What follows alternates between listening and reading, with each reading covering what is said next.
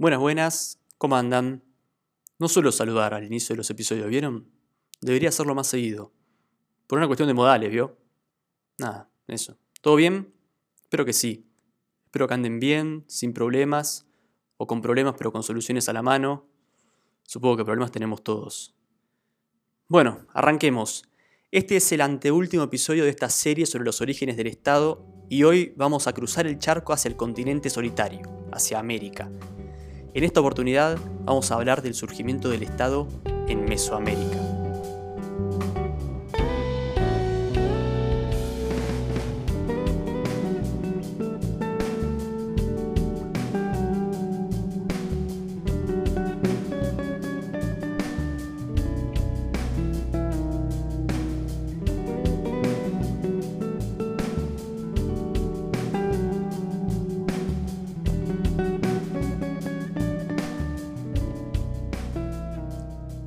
Vamos a comenzar siguiendo el libro de Marcelo Campaño, El origen de los primeros estados, por definir a los olmecas y su civilización.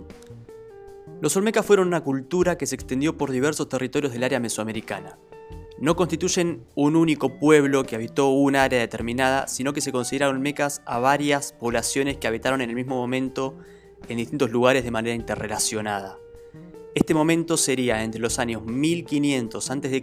aproximadamente hasta los últimos siglos del primer milenio, también antes de Cristo. Se cree que los olmecas, por el periodo en que vivieron y las formas sociales que presentaron, fueron la primera civilización estatal de Mesoamérica, aunque hay opiniones bastante divididas sobre esto. Hay tres grandes núcleos poblacionales olmecas identificados con los sitios arqueológicos de San Lorenzo, La Venta y Tres Zapotes, que nos pueden dar idea de, de que formas estatales de organización social ya se habían hecho presentes bajo la cultura olmeca.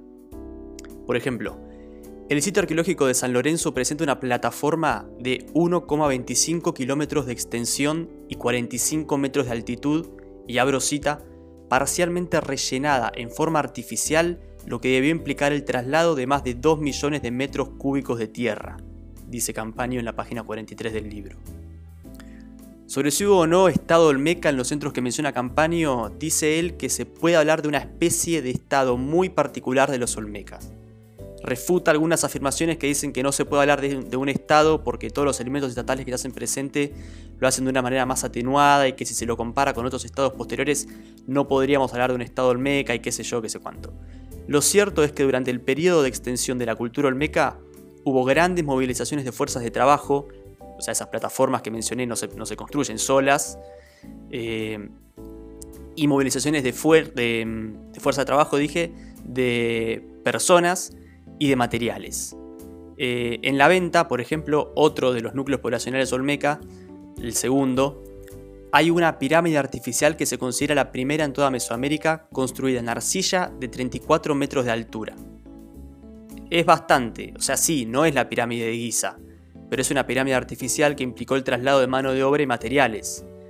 Eh, es innegable que bajo esta cultura existía una élite, ya sea religiosa o guerrera, que manejaba los hilos tras estas construcciones. Un autor que cita Campaño, un tal Richard Adams, dice, y cito textual, Claramente, el grupo de élite que lideraba la sociedad olmeca tenía suficiente poder para reclutar fuerza de trabajo para los proyectos de construcción, los rituales y otras actividades que requerían un uso intensivo de trabajo. Cierro cita. Las construcciones rituales y artísticas, como las enormes e impresionantes cabezas talladas en piedra, nos pueden dar el indicio de que la existencia de la existencia de un artesanado especializado a tiempo completo.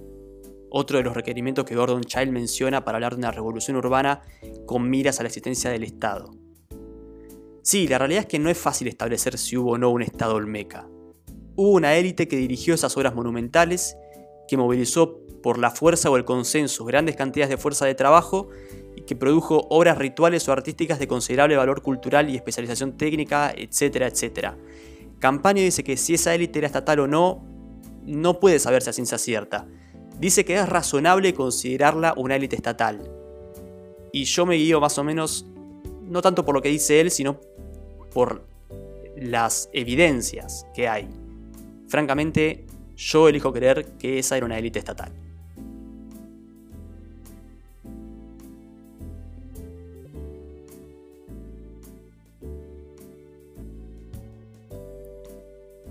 Saliendo ya del ámbito geográfico que nos dio la cultura olmeca, nos metemos en el Valle de Oaxaca, en el actual México, a analizar a la cultura zapoteca. Dice Campaño que aproximadamente en el año 500 a.C. se fundó el núcleo poblacional de Monte Albán y este sería otro lugar donde el Estado se haría presente de forma autóctona. Dice el autor que a partir del año 1100 al 850 a.C., en el asentamiento de San José Mogote, fundado por los zapotecas en tiempos remotos e inciertos, se podría vislumbrar la existencia de una sociedad de jefatura, caracterizada por, y cito textual, la construcción de edificios públicos, ausentes en las aldeas periféricas, el tratamiento funerario diferencial para ciertos individuos, la confección de figurillas antropomórficas en posiciones sedentes que podrían denotar una postura de autoridad y la distribución diferencial de bienes de prestigio. Cierro cita. Dice Campaño que este tipo de sociedad seguiría expandiendo conforme avanzaran los siglos y que aproximadamente hacia el año 500 a.C. la zona se vería sumida en diversas luchas entre los asentamientos de la región. Es alrededor de este año en que se funda el núcleo poblacional de Monte Albán, en una montaña que hasta ese entonces era tierra de nadie. Citando los cálculos de dos autores llamados Joyce Marcus y Kent Flannery, dice Campaño que este núcleo poblacional pasaría a estar deshabitado en el año 500 a.C. a tener 5.000 habitantes en tan solo 200 años, en el año 300 a.C., y que 200 años más tarde, aproximadamente para el año 100 a.C., ya tendría alrededor de 17.000 habitantes. Una bocha. Entre el 100 a.C. y el 200 después de Cristo, es decir, en un periodo de tiempo de 300 años, se construirían grandes edificios, probablemente templos, y una cancha de 41 metros para el juego de pelota. Ya desde antes se registraban también un sistema de riego y una muralla defensiva de 3 kilómetros, eh, de, 3 kilómetros de extensión por el, perímetro, occidental, eh, dice Campaña en la página 51 del libro. Concluye el autor que Monte Albán podría haber controlado no solo ese pequeño asentamiento de 0,65 kilómetros cuadrados, sino todo un área increíblemente grande del Valle de Oaxaca, un área de aproximadamente 20.000 kilómetros cuadrados. Eh, creo que no hace falta poner en duda el carácter estatal de la población de Monte Albán, ¿no? O sea, grandes construcciones monumentales, sistema de riego, murallas defensivas, una población de casi 20 lucas de gente. Todos estos son indicios que podemos decir que concluyen en la existencia de una élite estatal más que capacitada para movilizar ya sea gente, mano de obra y guerreros.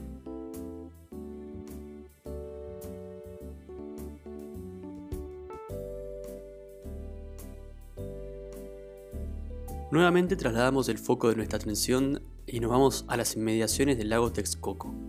Dice Campaño que en torno a este lago se ubicaban una serie de aldeas agrícolas de las cuales la mayor sería una llamada Tlatilco, con 1500 habitantes. Es muchísimo para una aldea, si se me permite el comentario. A medida que avanza el periodo preclásico se registra un crecimiento demográfico cada vez mayor y en los comienzos del preclásico tardío, a partir del 500 a.C. más o menos, la cuenca de México pudo contar con cerca de 75.000 habitantes, con un patrón de subsistencia principalmente agrícola y probablemente con ciertos conocimientos en materia de irrigación artificial dice Campaño en la página 55 del libro. El autor dice que en esta zona existieron diversísimos centros aldeanos, algunos de los cuales tenían perdón, poblaciones que superaban los mil habitantes y que contaban con templos con plataformas de 5 metros de altura.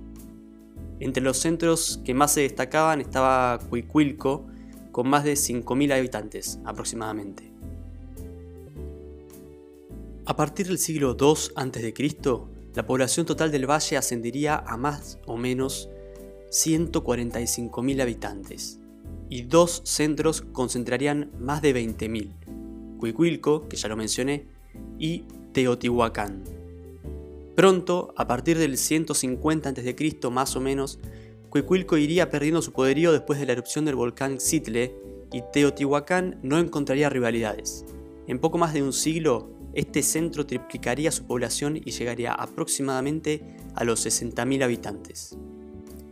Dice Campaño que durante este periodo se construirían grandes templos, incluida la enorme pirámide del Sol, de, nada más nada menos que 64 metros de altura 215 metros cuadrados de base y más de un millón de metros cúbicos de relleno de piedras y sedimentos.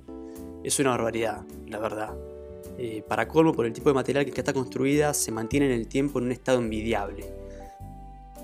La ciudad de Teotihuacán seguiría empleándose en dimensión como en población, constituyendo un verdadero ejemplo de urbanismo y planificación que pocas ciudades de la antigüedad se pueden arrogar. Para el siglo VII después de Cristo, Teotihuacán alcanzaría una población de 125.000 a 200.000 habitantes, se calcula. Es un número increíble para una ciudad antigua.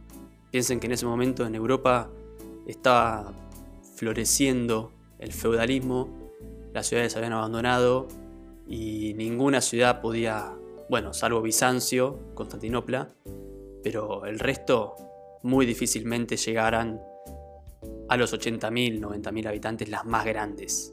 Así que 200.000 habitantes para el siglo VII después de Cristo es un montón.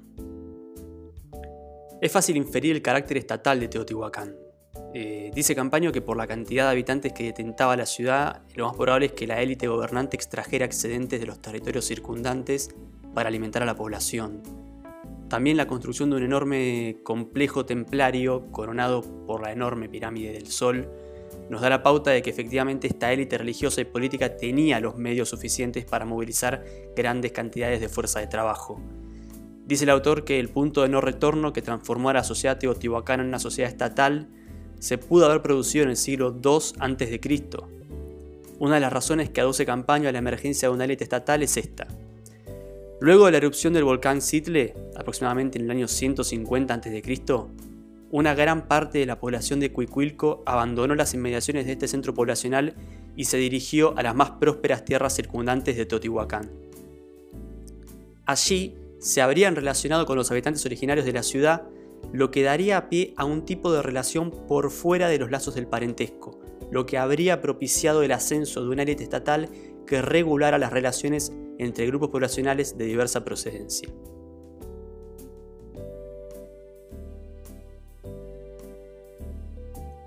Nos vamos de Teotihuacán y nos adentramos en la península de Yucatán y sus territorios circundantes. Vamos a analizar una de las culturas más increíbles del Nuevo Mundo. Me refiero, sin más vueltas, a la cultura maya. Los mayas, dice Campaño, son un grupo de sociedades dispersos en un gran área geográfica, pero unidos a través de grandes similitudes culturales. El área que se denomina maya abarca regiones de países como México, en su enorme mayoría, Belice, Honduras, El Salvador y Guatemala. Los cambios producidos en el mundo maya, cambios que transformarían a sociedades de jefatura no estatales en sociedades con Estado, se habrían producido en el periodo preclásico tardío, entre los siglos 4 a.C. y 3 después de Cristo. Sin embargo, Wikipedia dice que ya para el 750 a.C. habría habido ciudades con templos monumentales y gobernantes consolidados. Puede tratarse simplemente de una disputa de fechas, un siglo de más por acá, un siglo de menos por allá, o quizás sea una discusión todavía abierta entre los y las arqueólogas. Eso habría que ir viéndolo conforme se avanza sobre el tema. De todas maneras, yo acá no tengo tiempo ni espacio para meterme en este tipo de discusiones teóricas, así que lo vamos a dejar para otro momento. Sea como fuere, para el siglo III a.C. habría habido una sociedad estatal constituida en el mundo maya en diversos centros poblacionales dispersos por el área antes mencionada. Algunos de estos centros serían Caminalcuyú, el principal, en las cercanías de la actual ciudad de Guatemala, Nacbe, Tikal, Huaxactún, El Mirador y Calakmul, por mencionar algunos solamente. Es en Tikal donde podemos ver las pirámides barra templos que se muestran en Star Wars 4, cuando se enfoca la base rebelde de Yavin 4. Si no sabían este dato, ahora lo saben. Las personas que vean Star Wars van a ver ahí los templos de Tikal. Siguiendo, Campaña dice que el surgimiento del Estado en estos centros dispersos por la península y el área mesoamericana puede haberse debido a intercambios culturales entre las distintas poblaciones que hicieron que las prácticas estatales de organización social se replicaran y retroalimentaran entre cada uno de estos centros.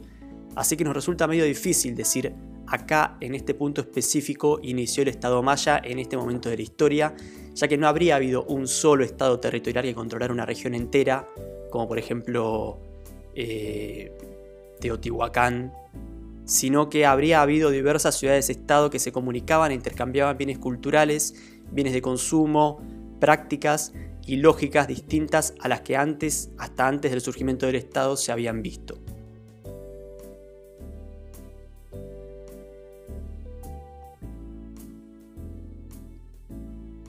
Bueno, cerramos Mesoamérica acá. Ya vimos distintas culturas, distintos centros donde el Estado se ha hecho presente, donde ha surgido por sus propios medios. Los comparamos y vimos que en algunos, como en los casos mayas, fue producto de intercambios de prácticas y lógicas que se fueron retroalimentando conforme se producían los contactos entre distintos núcleos poblacionales. Sin más que agregar, cerramos este anteúltimo episodio de los orígenes del Estado eh, tan solo nos queda analizar los casos andinos, pero eso por supuesto lo haré en los próximos días, cuando nos toque cerrar esta hermosa serie. Sin más vueltas, les pido nuevamente que se cuiden, que tomen todos los recaudos necesarios para no contagiarse, que usen barbijo, que no se aglomeren en lugares cerrados, que ventilen los ambientes, que se laven bien las manos, que se anoten para la vacuna. Me imagino dentro de algunos meses, esperemos algunos meses, reescuchando estos primeros episodios del podcast y recordando con cierta nostalgia oscura los tiempos del coronavirus y los extremos cuidados que teníamos que tener y qué sé yo, qué sé cuánto. Vamos que ya falta poco. Si hacemos las cosas bien, esto se termina antes de lo que pensamos. Chao, hasta luego.